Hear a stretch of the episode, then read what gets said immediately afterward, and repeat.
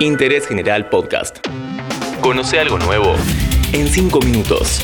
Alta tensión. Buenas, ¿cómo les va? Bienvenidos una vez más a Alta Tensión, el podcast sobre energía de interés general. Hoy vamos a hablar de la pobreza energética. Más o menos un tercio de la humanidad no tiene acceso a servicios esenciales para iluminar, calefaccionarse, cocinar, refrigerar o tener agua caliente. Mi nombre es Tomás Rodríguez Sanzorena y en los próximos 5 minutos vamos a explicar por qué este es uno de los temas más importantes de nuestro tiempo.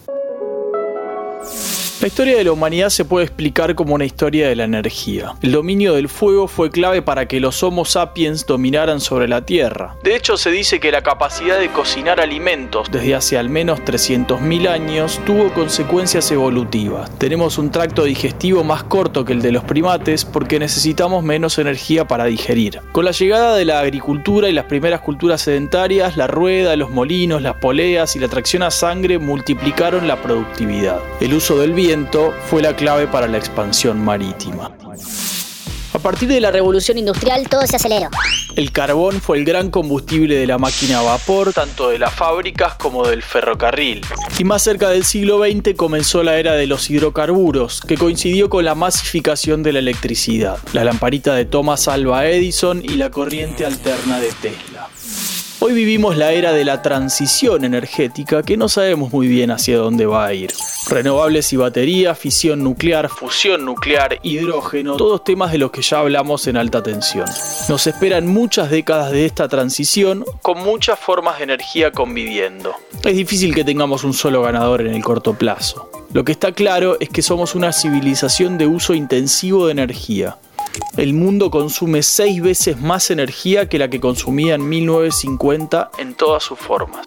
Esta historia, sin embargo, en algún punto es falsa. Los beneficios de la revolución energética no llegaron a todos. Hay dos números para mirar. Primero, que el 13% de la humanidad todavía no tiene ningún tipo de acceso a la electricidad. Son casi mil millones de personas, sobre todo en África y Asia. Por otro lado, el 40% de la humanidad no dispone de formas limpias de energía para cocinar o calefaccionar. Son 3 mil millones de personas que no tienen electricidad suficiente o gas. En cambio, utilizan querosén o combustibles sólidos para prender fuego. Carbón, madera y en áreas rurales todavía se usan desechos de cultivos y estiércol reseco.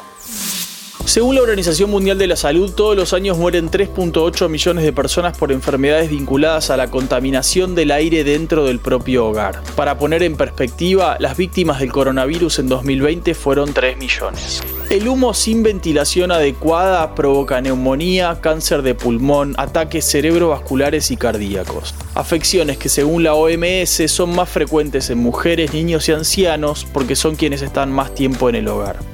El uso de estos materiales también es muy malo para el medio ambiente. Según la FAO, alrededor de la mitad de la madera que sale de los bosques se utiliza para cocina o calefacción. Y en los países más pobres, la madera y el carbón vegetal son los principales responsables de la deforestación. Afortunadamente Argentina tiene una red eléctrica que llega casi al 100% del país y desde 2010 más del 95% de las personas cocinan con formas modernas de energía, con gas, electricidad o garrafas de gas licuado de petróleo, GLP. Ese porcentaje que resta es muy significativo, sin embargo. La pobreza energética te deja expuesto al frío, al calor extremo, al riesgo de incendios y de intoxicación. Cuando hablan de estos temas, los especialistas usan la figura de la escalera energética. En el primer escalón está la madera y el carbón vegetal. Después viene el carbón para producir electricidad, después los combustibles líquidos, después el gas y en el último está la electricidad de fuentes limpias, como las renovables o la energía nuclear.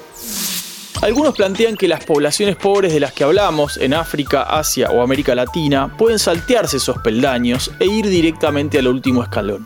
La razón, reducir las emisiones de gases de efecto invernadero. Personalmente creo que es un error. La reducción de las emisiones, que es un objetivo fundamental, tiene que comenzar por los países que ya tienen una infraestructura robusta de energía, que son capaces de compensar con combustibles y otras fuentes la variabilidad de las renovables. Para las sociedades sin acceso a la energía, la prioridad es precisamente el acceso a la energía.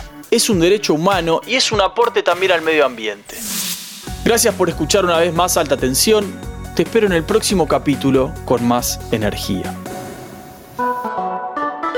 Seguí a Interés General en Spotify y escucha nuestros podcasts nuevos todos los días.